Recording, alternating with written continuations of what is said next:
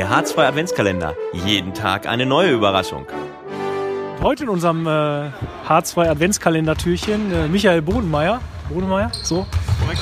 Ähm, ja, steht hier neben mir. Ähm, frage dich mal als allererstes, was machst du denn so? Stell dich mal ganz kurz selbst ein bisschen vor, was machst du so, wie kommst du so zum Handball, was äh, machst du so in Steinhagen? Ja, äh, Meyer Michael, mein Name. Ich bin im Moment äh, Trainer in der ersten Herren. Ähm, ja, zum Handball gekommen bin ich schon relativ früh. Äh, ich glaube mit, mit sechs oder sieben angefangen Handball zu spielen selber. Äh, ja, die ganze Jugend durchlaufen und dann irgendwann auch mal angefangen äh, Jugendmannschaften zu trainieren und dann irgendwann Lizenzen gemacht und dann kam man halt dazu, dass man äh, ja, sich auch mal ein bisschen außerhalb von Hesselteich umgucken wollte. Deswegen bin ich hier in Steinhagen gelandet. Gefällt mir ganz gut. Äh, ja, so viel dazu. Genau, wir sind hier jetzt, es geht ja ruckzuck jetzt auf Weihnachten zu. Ähm, was macht denn für dich vielleicht diese Zeit vor Weihnachten, ähm, gerade beim Handball, wenn du Handball und Weihnachten, Handball und Weihnachten denkst, so besonders oder hast du da irgendwelche Sachen, die dir da sofort einfallen?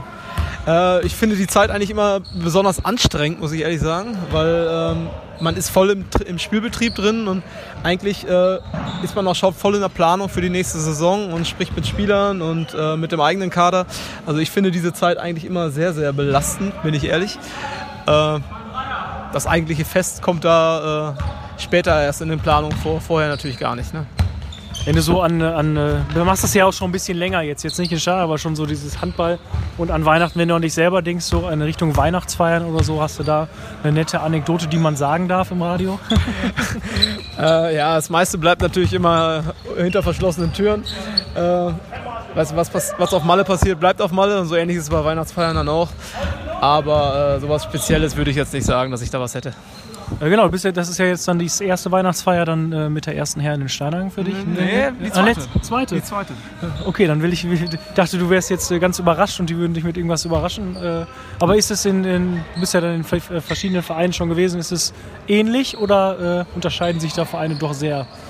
Also äh, die Weihnachtsfeiern sind ja meistens äh, mannschaftsintern, sage ich mal, und das ist auch ganz gut so. Ähm, dass man so auch außerhalb der Sporthalle sich mal äh, zusammentrifft und was macht und äh, sicherlich auch das eine oder andere Getränk zu sich nimmt. Äh, das gehört dann auch dazu. Ähm, das ist in allen Vereinen gleich, würde ich mal behaupten. Es ist natürlich immer mit jeder Mannschaft anders, wie man es äh, auslebt. Ne? Aber hier in Steinhagen kann ich von letzter Saison sagen, ähm, da steht das schon ganz oben auf dem Zettel. Letzte Frage, wenn du dir ein Wichtelgeschenk von deiner Mannschaft wünschen dürftest, eine Kleinigkeit, wenn ich jetzt hier äh, Betrag bis zu 20 Euro vielleicht. Was würdest du dir wünschen?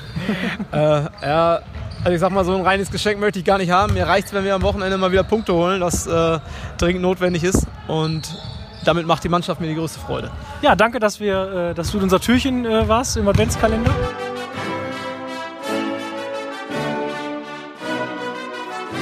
Der H2 Adventskalender. Jeden Tag eine neue Überraschung.